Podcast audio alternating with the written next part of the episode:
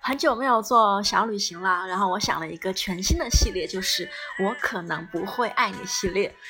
呃，我们要从我们此生中去选一些我们觉得我们一定不会去的一些国家或城市，然后找一些去过这个地方的朋友一起来分享一下关于他在这个城市里面遇到的有趣的事情，比如印度、埃及、伊朗。然后我们的分享呢，其实也不是攻略项，主要是从女生的角度来出发，然后聊一聊你可能没有想到过的一些点。然后听到这首歌呢，是不是自带浓郁的咖喱味呢？嗯 跳跳，嗯，我觉得这首歌其实还挺抒情的呢。对，因为我为了配合我们的这个主题，然后找了很多的印度歌曲。嗯，然后要配合我这一次旅行的目对的地吗？。对，然后接下来网易就会每天都给我推荐了很多印度歌。然后其实还是有一些好听的歌吧。我觉得这首歌还蛮抒情的。那你酝酿一下情绪，待会儿我们就开始了。好，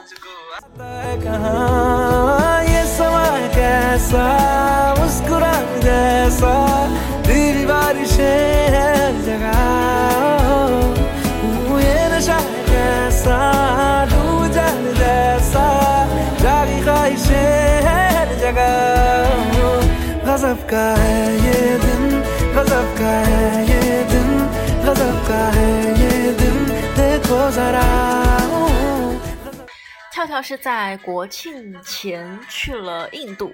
对，我是二十七号晚上走的。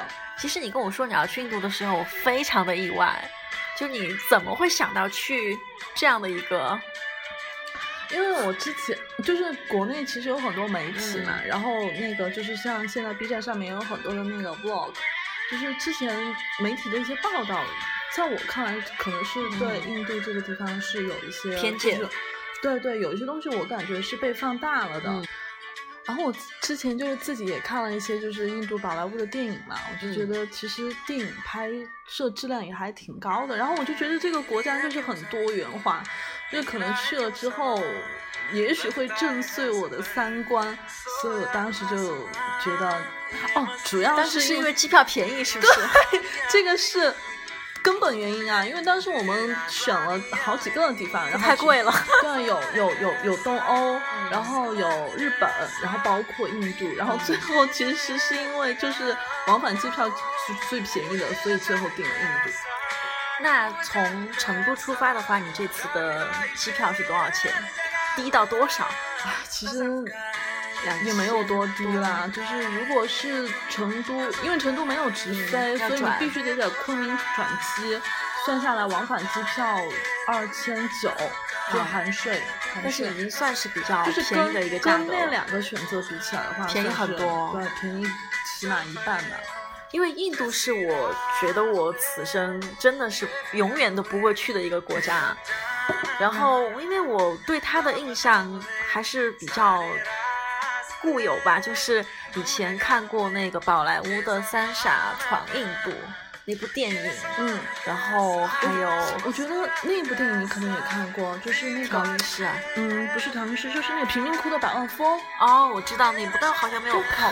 我感觉好多国内就是大家对印度的印象比较深刻的，好像是源自那部电影。因为感觉印度电影就很像一个那种歌舞剧的感觉，嗯就是说着说着就开始就一言不唱合起来了一言不合就唱歌 跳舞。但是对现实生活中他们确实也是这样的。对，现实生活中也是这样的。嗯，所以在这个时候呢，其实我对印度的那种感觉，还有就是以前比较喜欢吃印度菜吧。嗯以前成都不是有一家什么印度菜菜的餐嗯餐厅嘛？记得吗？我对觉得还蛮好吃的对，嗯口味很重。然后还有就是，呃，看过李心洁的一本书，叫什么？叫什么？在我说愿意之前，哦，她好像是跟她以前那个就结婚的那个老公，她去跟他确认在一起的那段时间，哦她自己去了印度，然后就想要也是想要洗礼一下嘛。对对对，就感觉嗯结婚之前要做一次自己的一个旅行，然后结果她还是跟她老公 离婚了。这跟印度没有关系啊。所以跳跳在跟我说他要去印度的时候，其实我非常的惊讶。嗯，然后小绿去了曼谷，对，在嗯同一时间回了老家。对，我是回到了曼谷，所以我们算是那段时间就分开旅行，嗯然后在不同的城市里面。那我们待会儿 就说一下，就是呃，我们选择去旅行的国家，除了机票便宜之外，你有没有嗯什么特定的要求？比如说，我会要求他一定要有呃便利店，或者是他要有很干净，嗯，要有冷气，嗯。就那种太热的我就受不了。嗯，其实印度的话，可能我我们选择去的这个时候还比较好，因为我之前查了一下嘛，就是可能很多人在去之前会看那个 Lonely Planet，、嗯。就是它的最佳的旅游季节是在十月到次年的二月份，嗯就是相对就是天气也不是那么的炎热，因为就是每一年大家应该都会看到新闻吧，就是每一年的夏天很多人对，就是就四十多度的高温，然后每一年都会热死很多人。所以就是这个这个时间段的话，相对我觉得天气还是很 nice，就是每天就是差不多多云，然后最高的话也就是三十二三度，嗯然后如果阴凉处的话，其实感觉也还蛮干爽的，它是那种干热，不是湿热。嗯，那还比较好，就不会让你一直出汗。嗯，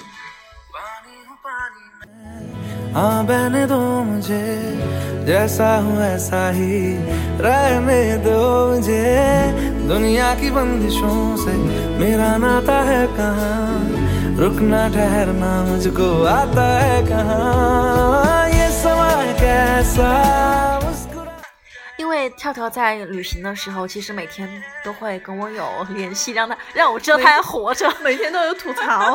对，主要是吐槽。然后我就当从他的说的那些里面，我就觉得哇，这总结了个。很多对这一条就中了我不会去印度的点，然后那一条也中了我不会去印度的点。总结下来，我又很认真，我拿本子记了十条，就是我觉得其实远远不止十条对我们把它总结在了这十个我不可能会去印度的一个嗯原因里面。但其实我们是用这样的方式来对比印度和泰国两个国家旅行的不同。当然，我们这次会以印度为主，然后来分享一下这十条我觉得我不可能接受的旅行中会遇到的问题。嗯，希望是相对比较客观一点的啊，不是不是特别有针对性的那种。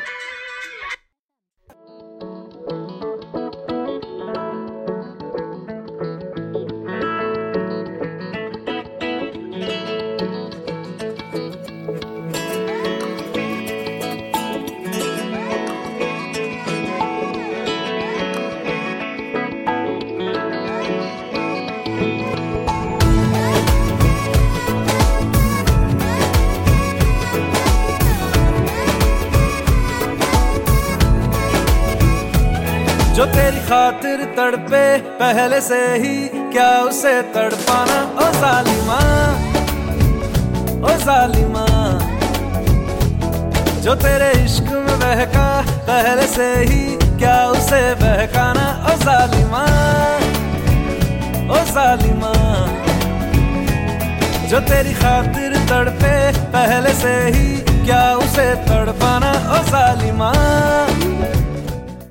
跳跳来展示一下你学到的印度 印式英语吧。我真的不会，我之前就是啊，大家要学的话，可以去 B 站上有很多应试英语教学，就是印度人的英语哈、嗯客观的说，我真真的是很好，很难听懂，就是反正他们语速很快，嗯然后说完之后，我真的会反应一会儿 What？对，就 what，然后呢，他们好，其实跟那个就是。呃，日本人的发音有点像，他们好像没有那个 r 那个日、哦这个音可以发，就比如说他们说 sorry 都是 sorry sorry sorry 是 sorry 唱 sorry 唱那首歌吗？对对，就是反正说了每一个单词，你都需要去反应一下下。对，然后呢，语速又快，所以我觉得如果他们就是句子很长的话，嗯我就应该就开始呃发发呆了。我我我觉得好累啊，那听得我。那他们听得懂你说的什么吗？能基本上能听懂吧？能听懂。因为我觉得就是其实成都人的英语发音还还算是比较接因为因为对 international 的。而且成都人说话的音很像美式的英文发音，那个 n 的那个苹果音发的很 national national apple，老板，三味蛋炒饭。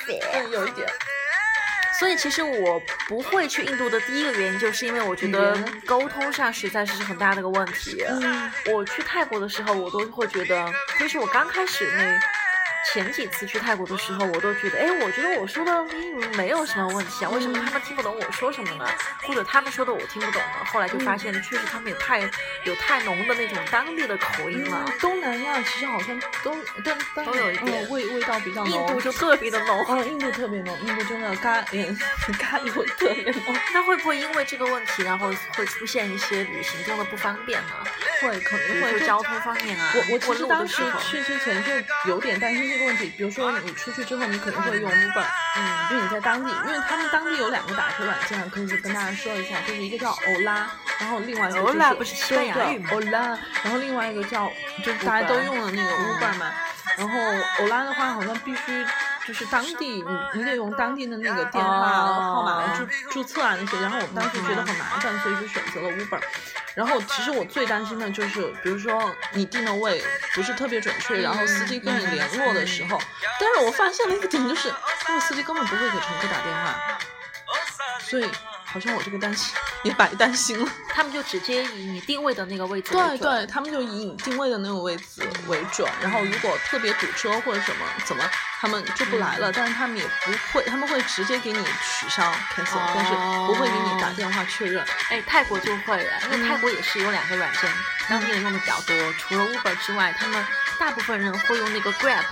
G R A 哦 B，然后那个也是，因为它比较方便的是可以直接用支付宝和微信，哎，嗯支付宝支付，嗯然后但是他们的司机好像就比较容易给你打电话，嗯包括他们可以用那个 Grab 的打你的摩摩托车，也可以用那个打，然后他一旦找不到你，就会打电话给你。就是呃，曼谷的那个 Grab，它也是需要用当地的嗯、呃手机号注册。对对对，哦需要用当地手机号。那这一点是一样的。对，然后发现他们有时候打过来的时候，可能那个司机他并不是很说英文，不是对，嗯然后这个时候就很尴尬的是，你可能就需要把电话拿出你身边的，比如说便利园的什么店员，嗯跟他让他帮你沟通一下，说你现在具体在哪个位置。嗯，那这一点，我觉得可能是两个国家的信仰不同吧。虽然我对印度这样确实也不嗯是特别了解，但是呢，因为这两个地方我都去过，所以嗯其实就是人文方面的话，我真的还更更喜欢就是曼谷的这种，嗯就感觉人更 nice 一些，会更是不是会更那个更就是贴心，更 sweet。对。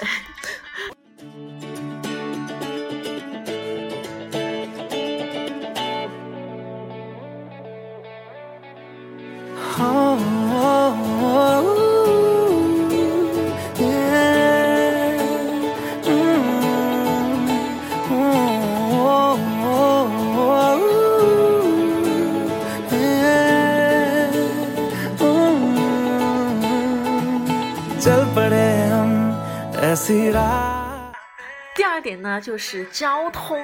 嗯，印度的交通发达吗？印度的交通，我看你拍给我的 那个人力车，我就傻了。嗯，我我大概跟大家说一下，就是我这次旅行的那个就是行程安排吧。就是我们是先飞的加尔各答，因为飞加尔各答很便宜。跳跳是跟一个同事同事一起去的，嗯不是独自去的。嗯，然后我们就先飞到加尔各答，然后从加尔加尔各答在印度的西边，然后我们从嗯西往北走，然后到了恒河，就是看业绩，大家应该都知道，看业绩的那个地方，瓦拉纳西，然后再往泰姬陵、阿格拉，然后走阿格拉，然后到了德里，就是这个是我们大概一个行程。好，然后加尔各答有一条地铁线，嗯因为加尔各答算是印度的第四大城市，嗯但是它只有一条地铁线。第二条地铁线，我在去之前好像在网上搜过，说那条线一直在建，然后建了很久，就没有建好对对对，然后就然后就没有然后。嗯，当然瓦拉纳西和安哥拉是都没有地铁的。那要怎么办？坐就他们主要的交通就是公交车，然后突突，然后公交。哦。嗯，然后德里的话，德里的地铁就相对比较发达一些了，对，它有很多的地铁线。嗯，嗯然后呢，它的地铁地铁里边其实还是挺干净的。嗯嗯，我只坐过一次，就是去贫民窟的那一次。反正就是地铁给我的印象还是比较好的。然后人多吗？坐地铁的人？嗯，人还是比较多，而且它的地铁的安检和成都的有一拼吧，因为它就成都的安检其实也还挺严的。嗯，那边的地铁安检也还是挺严格的。嗯，那坐地铁的那个交通费，在他们的那种生活水水准来说算高吗？我觉得我都不太好说。如果是，反正跟成都的比，就是对比的话，比成可能就是成都目前地铁收费价格的八折。哦，可能平均可能要四块五块的样子。嗯，对，因为嗯，印度的贫富悬殊真的是太大了，反正是我到过的国家或者是城市贫富悬殊最大的，所以我觉得如果是可能对于当地的一些中产以上的人来说，这个地铁票价其实是 OK 的，嗯，但如如果是那种最底层的。他们应该也不会选择去坐地铁，他们都会选择去坐公交车。对对对，在曼谷也是，因为曼谷虽然地铁跟轻轨现在是修的那个越来越多了，线支线越来越多，但是我算了一下，我觉得他们的那个费用其实真的不便宜。比如说他们 BTS 好贵。对啊，比如说而且而且我这次去的时候发现他们都涨价，全部都涨价了，汇率也涨了就，汇率变得低了，然后价格又上浮了，你就觉得这次性价比变得比较低，然后。比如说他们的工资可能基本的白领可能就一个月三四千块钱，四千都算高的了。可能他们的老师啊、银行职员或者是国家的那种政府部门的，对才会比较高。一般的人可能真的就是三三千多、四千左右的样子吧。然后他们的地铁跟 BTS 轻轨，嗯，就单程一次哈，基本上都要人民币十块钱，就是好贵，或或者是说至少要八九块以上。我觉得这样算下来，你像你来回每天花在路上的钱都要将近二十块钱。嗯嗯嗯。虽然他们也可以买那种有点像月票，对对对，那那种可以可以打折，也要五六块。对，所以我们就发现坐那种公共汽车的人非常的多。嗯。然后我跟跳跳以前也是一起去，就是尝试过他们的那个公交车，真的是太太挤了，得等很久，等到天荒地老。我发现这这这两个地方有一个共通点，可能是因为天气太热还是什么关系？我觉得他们公交车，反反正印度的公交车是关车门的啊。哦哦，想起了，说到交通，然后说到那个，因为我们从那个从瓦拉纳西到阿格兰的时候坐的是夜巴嘛，嗯，然后我发现他，因为他们的夜巴会走他们所谓的高速，但是在我们这边可能那个道路状况就相当于我们这边的省道的那种道路状况哈。他们连连开高速都不会关门的，就是副驾驶都不关门，不会不安全对，因为我中途去上了一次卫生间，然后我发现风怎么那么大，然后再一看副驾没有关门，它是因为没有空调的原因有空调，有空调，但是不知道为什么，就我我反正觉得挺危险的。我也觉得。但是但是我觉得他们好像一点都不没有 care 这个，就是很很 happy 很嗨，然后听着他们当地的嗯 music，嗯哼。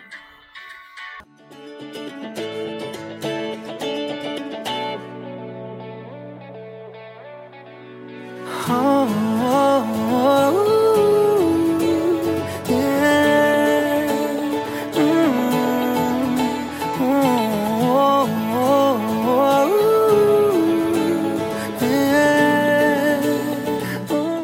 后我们继续来聊一下这两个城市的交通状况，因为曼谷是堵堵堵就无就无敌了，应该是全世界最堵的前几名。那呃，印度的印度应该排名更靠前吧？天哪，比曼谷还毒！哦，我我这样好了，我们我我们公平一点，我们就就拿那个就就就就拿曼谷和德里来比，因为两个都两两个都是那个首都，首都。然后曼曼曼谷的毒我已经体体会过了，然后嗯，德里。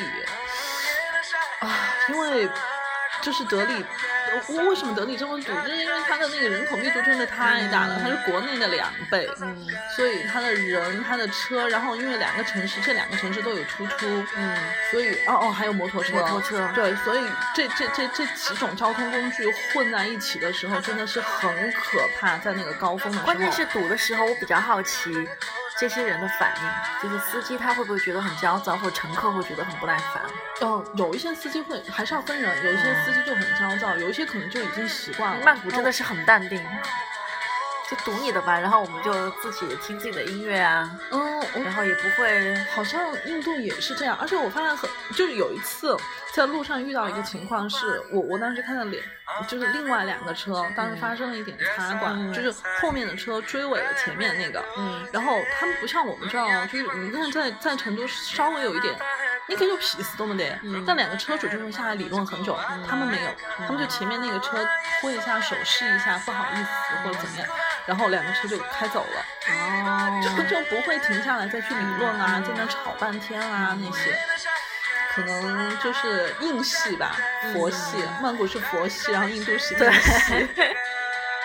就感觉大家还是比较 love and peace 的。嗯，但是我我曼我发现曼谷有一点很好的就是，他们的机动车会让行人，对对吧？对，然后而且他们不不管是不是人行道，他只要看到你有对对，行人，他们都会减让速。。好，客观的说，印度不会，你就不要指望机动车让你了，他们的车是不会让人的，永远都只有人让车，天哪！甚至人还要让牛。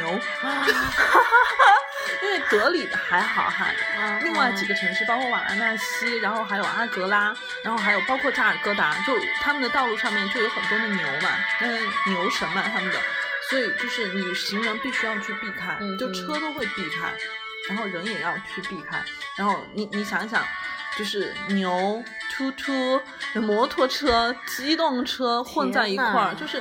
然后他们会不停的去按喇叭，按喇叭哎呀这个很这个很受不了对，所以我我我交通这一点我真的是非常客观的，就是就是我每天都处处在一个焦躁啊处在一个就是就是快要失聪的那种状态。如果你遇到这种大堵车的时候，因为它会不断的按喇叭去催促，嗯，这个我挺受不了，。所以可能好多人是有一点排斥这曼个谷来说的话，基本上不会有人去按喇叭，除非嗯真的是遇到什么情况紧，急情才有况提人会按。醒你，就因为我觉得喇叭本来就是紧急情况的时候提提醒你才会用的。对，然后好，这个就是吵，嗯喇叭，然后另外一个就是机动车不会让你。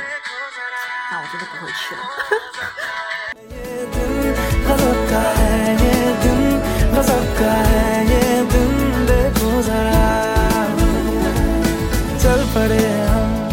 ऐसी राह पे बेफिक्र हुए कि अब जाना कहाँ लापता हुए सारे रास्ते ढूंढेगा हमें ये जमाना कहाँ ये समा कैसा 好，第三点呢，就是我很好奇，印度会不会真的随处都是那种咖喱的味道，或者是什么香料的味道？因为我 就每次回曼谷的时候，我一下飞机，其实就会闻到那个柠檬柠檬草的那个那个味道，我觉得特别的舒服，而且感觉。任何的公共场所，包括那个女孩子，她都会把身上弄得香香的，你就觉得你随时什么地方都有那种香精的那个味道，我觉得特别的好。然后我不知道印度是什么情况，哦你下飞机会闻到那种印度很浓其实也的味道吗？挺香的，就是嗯大家知道印度也有精油啊、香料对香薰啊，各种其实是很香的。但是啊，因为印度他们是他们算是哪哪哪个种？棕色人种还是好像是，因为他们体味是真的很重重，对，就是人少的时候还好，嗯但是你一去到那种人口密度特别大的地方，那个味道嗯就是真的很重。然后你可以想象一下哈，那个很重的味道混合着各种香薰的味道，真的那个味道简直也是 够够的啊，够够的。哦，说起这个，我想起有一次我们最后。就是倒数第几次打在德里打 Uber 的时候遇到了一个司机，然后因为很热嘛，天气很热，然后那个车内就开了空调，然后呢，那个司机呢又有体味，有狐臭，对对，就是那个 Fox，然后我当时和我那个同事上车的那一瞬间，我们就对视了一下，很想吐然后然后默默的从背包里拿出我们各自的口罩。啊，这个我挺受不了的。嗯，就是反正大多数的印度人他都有体味。这个，嗯，我还专门因为这个去 Google 了一下，就是黑色黑色人种和这种棕色人种，他们就是有狐臭的比例会非常的高。大家会研究结果是什么？嗯。嗯，没有任何研究，就就就就 这个比例吧，比例会很高。对，那除了味道之外，我觉得在当地的吃也是个很大的问题啊。那你觉得他们？因为我印象中，我感觉他们的餐厅都不会很干净，他们的食物、路边摊什么的都……嗯，因为因为本来这一次的重游变成了一个贵妇贵妇游，对原因的话，后面我可以慢慢再跟大家说。嗯，然后我们这一次就是没有吃任何的路边摊，基本上都是在餐厅里吃的。嗯，然后人均消费的话，大概也是在六七十吧。嗯，所以就没有担心食物卫卫生，对对，没有去担心这个。然后我们确实也都，我们两个人都没有拉肚子。嗯嗯，然后还有一个就是大家很好奇，是不是印度全部都是咖喱？也不是，就当地人是确实很喜欢吃咖喱类的东西。糊糊糊不印度，所有东西他们都那种糊糊糊糊那种。但是呢，他们确实也有很多就是。就他们的饮食还是挺多样化的吧，然后也有很多菜系。对，商场里边的话，因为我们吃的餐厅很多，所以就有各种什么亚洲菜、日本菜，就中国菜。但是中国菜的价格在当地会很高，就你去中餐厅的话，好像中餐在国外都算是很高的一种消费耶。对，反正在印度，中餐在印度。特别是德里，就是你人均至少在七八十以上吧，就很贵。你看那个就是那个 Trip Advisor 上面都是什么四颗星，就是消费都在四颗星。嗯，但当地人，如果你吃路边摊的话，其实人均也就一二十，甚至几块钱。嗯，呃。呃，卫生问题呢，就是还是要分，就是有一些我感觉路边摊还是挺干净的，但有一些确实就是你看了以后你就觉得难以下咽。其实哪里都是这样子的，都会有一些特别干净的和让你觉得不可能去那个地方吃饭的。嗯嗯，对，就在曼谷也是，就是路边摊也很多，然后你只要从。摊子的后面走，你看得到那个摊子后面的那些，嗯，那些画面，你真的是不不会不会再去吃的。然后，基本上如果有点就是没有那么拮据的话，还是会去餐厅吃，然后就会挺干净的，然后什么菜系都有，非常的 international。嗯，反正德里确实还挺 international 的，就是各种菜式都有。嗯。嗯，但好像真的就是德里的那个大时代吧，我们来比较大时代的话，就性价比真的会低低，就是比曼谷的要低，因为曼谷大时代基本上人民币十五块钱之内都能吃到一顿正餐，而且是味道不错的正餐。嗯。在德里我记得我们之前去那个曼谷的那个商场，哦，对对对，那个是最。我们当时人均也就十多二十块吧，就已经吃的很饱了，就是还可以喝一杯冰沙。对。但是如果是德里的那个，呃，就类似于大时代的这种吧，人均人民币哈，对，四五十。对你上次跟我说你吃的那个意大利面吧，嗯，pasta，然后就是大概要，嗯，对，好像四十多，四十多。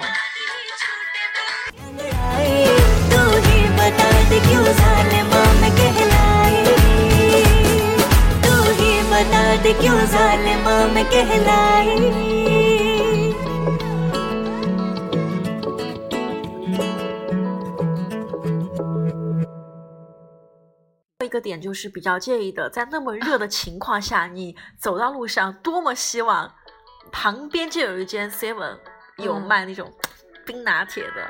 对，或者是全家的冰沙之类的。比如在曼谷的话，那种七幺幺简直一条路上好几家，嗯，遍地都是。然后每一家基本上都有那个冰拿铁，而且他们是你，就是一般都会在一整杯里面给你放满了，放满了一整杯的冰，然后再去倒咖啡。然后我有一次就说你可不可以不要冰或者吗少加冰或者不要冰，嗯然后结果拿到的那个咖啡就变得只有三分之一，就从此以后还是觉得那就加冰吧。嗯，那个小城市我就不拿来，就是我我我还是拿那个德里和曼谷对比好了。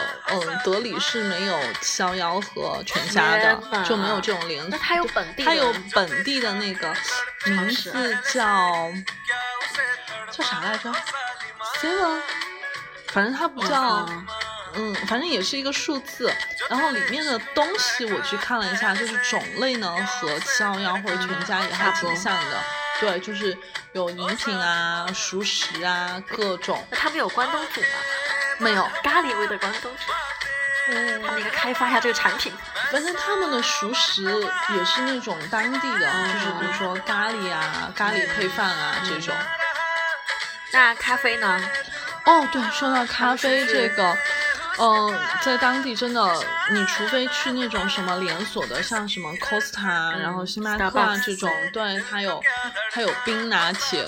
除此之外，就是你很难喝到冰冰拿拿铁或者是纯的美冰美式，因为他们很喜欢吃甜的东西，哦所以你跟他说你要一个 cold coffee，、嗯然后他们就叫那种什么 shake、嗯 shake coffee，然后就是很甜，有点类似于新冰乐。肯定是加了什么炼乳啊。对对对，然后还有冰淇淋，嗯反正就是各种，然后混在一起，所以它叫那个 shake、嗯 shake。如果你我，因为我们之前不知道嘛，我们就说我们要冰咖啡，就以为你你你会以为是拿铁加冰的对会怎么样，但其实不是，它就是那个 shake，它就叫嗯 shake，、嗯就是就是类似于新新新冰乐的那种，对，一杯冰沙，然后非常的甜。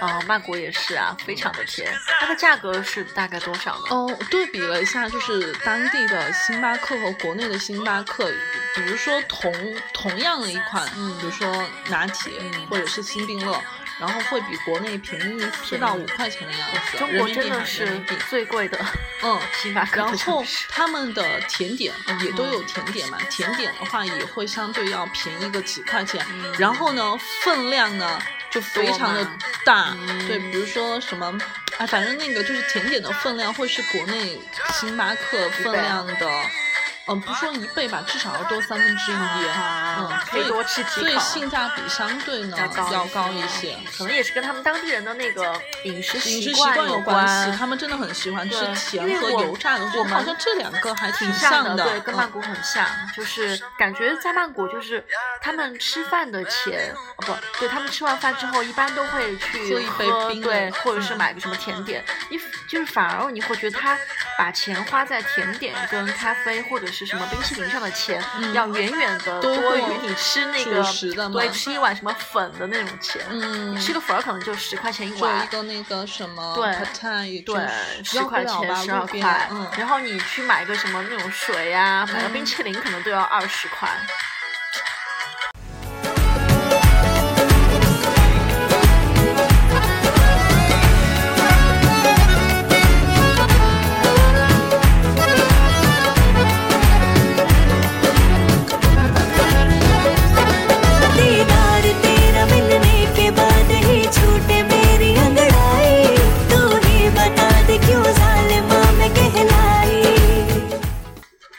外一个问题呢，就是跳跳刚刚到了印度之后遇到的一个问题。我觉得这个问题是我们在旅行中还是挺多人会遇到的一个问题。嗯嗯，有可能是水土不服，或者是还没有适应那个环境吧。反正我到印度的前五天真的是一次，嗯，就一就是次大号都没有对上。对，然后，但是我感觉我吃的东西其实也都还挺辣的，嗯，就就不知道为什么之前去之前是担心拉肚子，去了之嗯后反而担心自己上不出来。那你在其他的城市旅行的时候会有这样的问题吗？还是说你只在印度的时候会有这样的问题？我我我去别的城市也会遇到同样的问题，嗯然后呢，有一个点就是我在嗯、呃印度这么多天，十一天吧，我基嗯我基本上没有吃到水果，嗯，为什么？水果太贵了。嗯、反正我当时看到就是他们有那种卖水果的摊，就是很多那种移动的摊贩卖水果嘛，就只有两种，就是水果种类很少，苹果和香蕉。为什么呢？我也不知道，因为我以为这种热带的地方会会产很多的水果。我们泰国这么富饶，对对对，我就我就觉得曼谷的水果真的非常的多，就什么小菠萝啊那种，各种，然后反正就各种嘛，种类繁多。但是在印度就是卖的最多的就是香蕉和苹果。嗯哼，嗯，然后我之前本来确实有太多天没有吃水果，我去了一个超市，就是当地算是一个比较好的商场里的超市。嗯，然后我发现它的水果真的很贵，真的很贵。它是进口的吗？我没有看它的那个，因为我看不懂。因为它全是那个印度文嘛，然后就是那个种类相对要多一些，但是你明显的看出来，因为价格很高，所以买的人很少，导致它的那个水果看很新鲜，一眼看上去就不新鲜，囤货。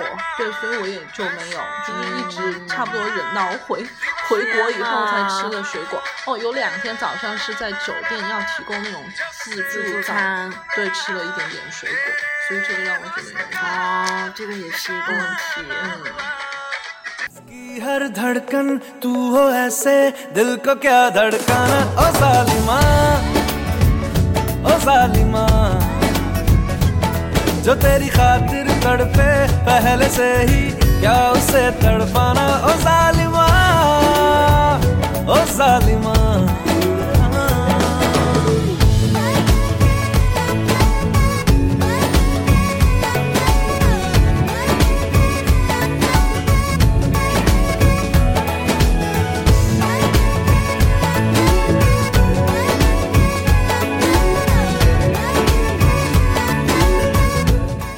另外一个就是在我看来，我觉得印度的男生长得好看的有点少呢。嗯，但是我这次去了之后，发现其实印度男生的颜值还挺在线的，就是都是那种浓眉大眼，但是睫毛特别长，就像扇子那种。反而女生的颜值让我。嗯，对，我以为我会看到，因为我们也去了，就是当地的那种最好的商场嘛。然后我我以为我会看到一些就是那种高种性，然后白白的那种特别好看，就像电影里看到那种女生。结果反而就是好看的女生比较少，多，然后好看的男生还挺多的。嗯嗯。那所以呢，有被搭讪吗？哦，还是你会搭讪别人？并没有，并没有。嗯，我被搭讪。完全没有那他们看到就是亚洲的女生，会不会觉得比较会会哦？我想起了，我不是上次那个就是之前在微信里面你说过嘛？我们从商场就是出来准备回家的时候，不对，回青旅的时候，然后就被当地的男生搭讪，因为他们当在组。主办一个那个有点类似于什么当地的网红走的一个时装秀，好 fashion 啊！然后就当时就邀请我们去参观，就让我们去看嘛，然后给了我们赠票啊那些，反正也还挺热情的。嗯嗯，可能亚洲女生在当地还是比较少，所以物以稀为贵嘛，就是就会被要求合照啊那种。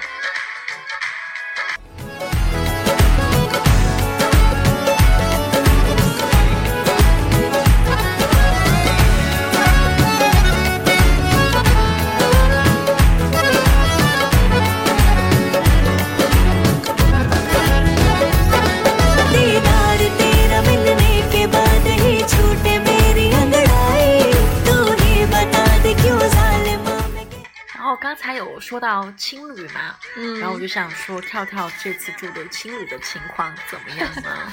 嗯，你这一次我们基本上全程都住的是青旅，嗯，很便宜吧？应该，其实真的没有我想象中的便宜。嗯，而且条件真的还挺艰苦的，就是因为青旅嘛，它完全不像酒店啊那些隔音设施那么好，就完全不隔音，很吵，那不是很尴尬？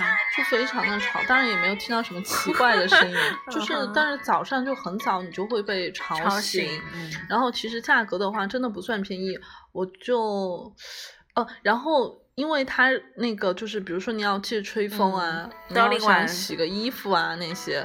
都需要另外的付费，然后，而且印度印度人就是感觉他们做事儿也不是很按常规来出牌，对，不按常规出牌。然后我们住的第一家青旅，比如说你要洗个衣服，它是嗯。按次收费，嗯，然后另外一家青旅，它每一次不会限制你的，它那个按次收费的那个，它是不会限制的。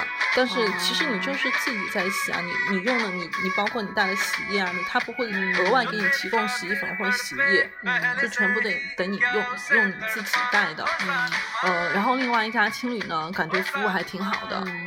嗯，然后他会比如说每天定点什么时候来收衣服，然后拿去洗了之后给你烘干，然后会给你送过来让你就定点让你什么时间去取，会给你叠好。哦然后当时我还在跟我那个同事说，我说你看这服务这么好，我估计可能不是按次收费，我觉得可能是按件收费。结果果不其然就是按件收费。嗯嗯，那这样算下来真的还是挺贵的啊。反正就是人均人均每天一个晚上的话，一百出头，两个人的话一间房，其实就两间床，嗯。额外没什么东西，嗯。就是有一个电视机，呃，两百多吧一晚，看真的是嗯，而且是情侣，真的真的不便宜，而地段应该还比较好，也没没有很好。也没有很好吧，嗯就是比如说在德里的那个青旅，你要走到最近的一个地铁站的话。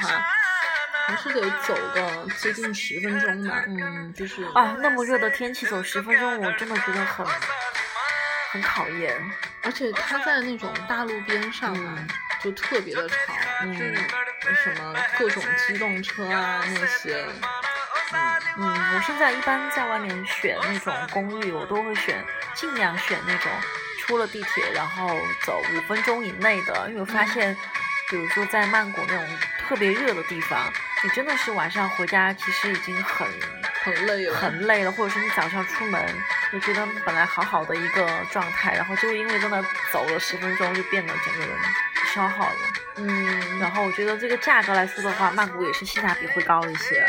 因为在曼谷住那种公寓的话，电梯公寓就一个人哦，嗯三十平方，嗯差不多什么都有嘛，该有周围都有，还可以还可以做饭，对对嗯对，什么都有。然后，嗯、附近还有超市啊、公园啊什么的，嗯其实也就我算下来一百块钱，一百一可能一一天对，一天哦我都觉得很对对，然后包括还有健身房什么都有，我觉得嗯。性价比非常的高，而且它离那个地铁只有两分钟，哇我就觉得实在是很棒。太优了，这个太优，因为曼谷的那个，就是我之前对比了一下曼谷的那个 Airbnb，就是它的民宿，嗯对，要比就是印度的德便里宜。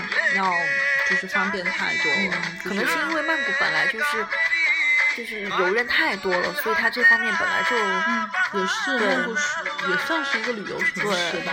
嗯，反正这一点的话，我感觉就是还是曼谷的性价比，住宿方面的话，还是曼谷的性价比更优。对吃饭的话，其实也是刚才我们说到那些，对对，对吧？因为还感觉。有水果呀什么的，其实都还算便宜。嗯，因为曼谷我感觉就是你去那种其实档次和德里差不多的餐厅吧，人均消费也就就就好一点的也就三四十万人民币。对对对，但是在德里的话就不可能，我吃过在德里最贵的一餐就是人均一百多，因为你要算、算上税费，嗯然后哎，他们会有服务，费是吧？他们要收服务费，那有小费吗？就嗯，他他的那个就就划等号了，啊划等号，啊他会给你哦打在那个收银小票上面，然然后税费也还挺高的，反正就算下来那一餐真的，嗯其实你说就是东西其实还是挺好吃的，嗯但是有点像什么呢？有点像我们这边的皇城坝小吃那种，因为它就吃就是各地的有点精品的那种感觉。就有点精品的小吃，嗯就是吃不同国家的，比如说上海的小笼嗯包，哼然后越南的粉，然后就这样算下来，人均一百多，真的不便宜。对对，算不便宜了，难怪你这次变成了一个贵妇游贵妇游。嗯，还有最后一点，其实想说印度的那种，就是除了换，除了用当地的货币，能不能用支付宝或者是微信来支付呢？这一点也很重要。并不能，并不能，就是你想。嗯，连德里都没有七幺幺，还有全家这种，嗯就是像全球性的这种连锁，你就不要再指望当地有阿里 pay 这种东西了。那我不是所有的人民币都要换成卢比。当地的货币才可以嗯对。对对，用卢比的话是最方便的。那你们在哪儿换钱呢？它是在银行还是可以在那个？我们直接在那个取款机机上面哦取的，直接取用银联。嗯那会要手续费吗？会银联的话，好像我我们之前都是一千一千的取嘛，嗯取一千的话手续费是二十，一千人民币。一千人民币，然后是哦二十、嗯，因为它汇率的话是一比九点二，现这在是个这个也比曼谷高哎，然后泰国应该都是一样的手续哈费吗？对，泰国是说你取，嗯，取两万泰铢，就是人民币大概四千，现在不到四千了哈。嗯就是它的每次会收一一笔手续费，嗯然后五十泰铢，当时就十块钱，那现在可能就十多一点点，所以嗯觉得哎，这个还是曼谷要低一点。哦，对，德里就是反正当地的那个就是取款机，它的手续费，银联卡的话是二十，嗯哦，Visa Visa 也是、也是二十、嗯如果你取一千人民币的话，手续费是二十。因为后来发现，在曼哦，谷哦不止不止，Visa 不止，Visa 不止 Visa 更贵一点 Visa 更贵，它有那个什么什么折的那个什对么对对对对对汇率，嗯，然后而且在曼谷很好的就是你不用每次都会去取嘛，你就直接用支付宝啊。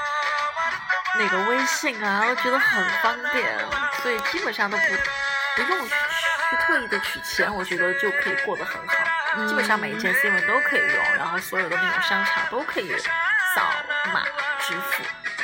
但是我发现有一个问题，就是当你说你要用阿里 Pay 的时候，嗯，感觉他们就会没有那么亲切对对，有的时候你用呃用泰铢去支付，他们可能会以为你是当地的学生啊，或怎么样，他们会态度感觉我感觉会好一点。嗯。然后你一旦提出说能不能用 Alipay 阿里 Pay 或者嗯。WeChat，他一下你就会感觉到，嗯，你是游人，对他他其实感觉有一点尤尤其是在那种，你记得我们上次去看 Bra 的那个嗯商场嘛，那个嗯。Central World，、嗯。还有呃什么机场附近的那种地方，就明显他就会用那种对待游人的方式来对待你，就感觉嗯不是很好。 तेरी नजदीकियों का इत्र तू खोल दे खोल दे मैं ही क्यों इश्क जाहिर करूं तू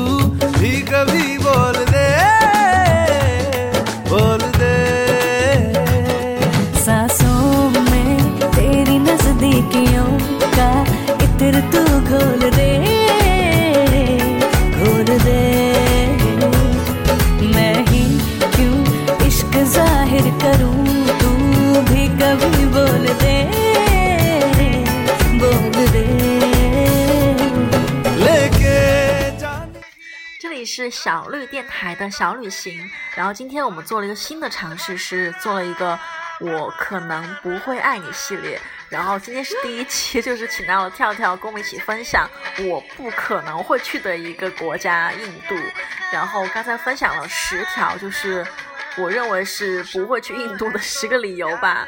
然后当然，我觉得每个每个城市或者国家都有不同的一些嗯，一些吸引你的点，然后如果你不去的话，你其实永远都不知道那个国家或城市的那个魅力在哪到底是不是我们口中说的这样？对，就是也不能完全道听途说，或者是你一直用你固有的那个模式去判定这座城市。嗯，如果有机会的话，如果机票 便宜的话，哎，我我 觉得我很难很难会下这个决定要去印度。我觉得太多的 太多的雷点了，是吗？对对对，嗯会踩到，我会就觉得，但除非是我跟我一起去的那个伴侣，他非常的难对对，就会跟你一起去面对这些问题，我觉得还好。说说真的，说真的，我觉得有一个好的旅行伴侣，其实比有一个好的旅行目的地更重要。对，其实旅行目的地也没有严格的好和不好之分，嗯但是你的那个体验其实特别的重要。就是，而且你如果跟别人一起的话，那个人他能不能跟你一起来分享这些所有就是的好跟不好？对，把一些嗯看似没有那么有趣的东东西变得更有趣，对对对我觉得是还挺好的。对，希望大家能够找到一起出行的很好的一个旅伴。那我们，嗯，接下来的这一期呢，我们会再继续分享关于印度旅行的一些比较有趣的事情。嗯，那先跟大家 say 个 goodbye。拜拜。